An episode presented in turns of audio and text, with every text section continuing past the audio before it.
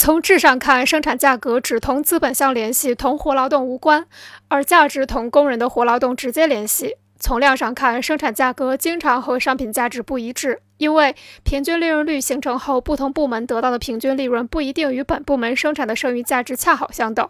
价值规律让与价值规律让位于生产价格规律，价值转化为生产价格后，价值规律作用的形式发生了变化，价值规律也就转化成生产价格规律。这种变化体现在两个方面：一是商品的交换不再以价值，而是以生产价格为基础进行，生产价格成为商品交换的基础和调节商品价格的轴心；二是由于供求关系发生变化，市场价格不再围绕价值，而是围绕生产价格上下波动。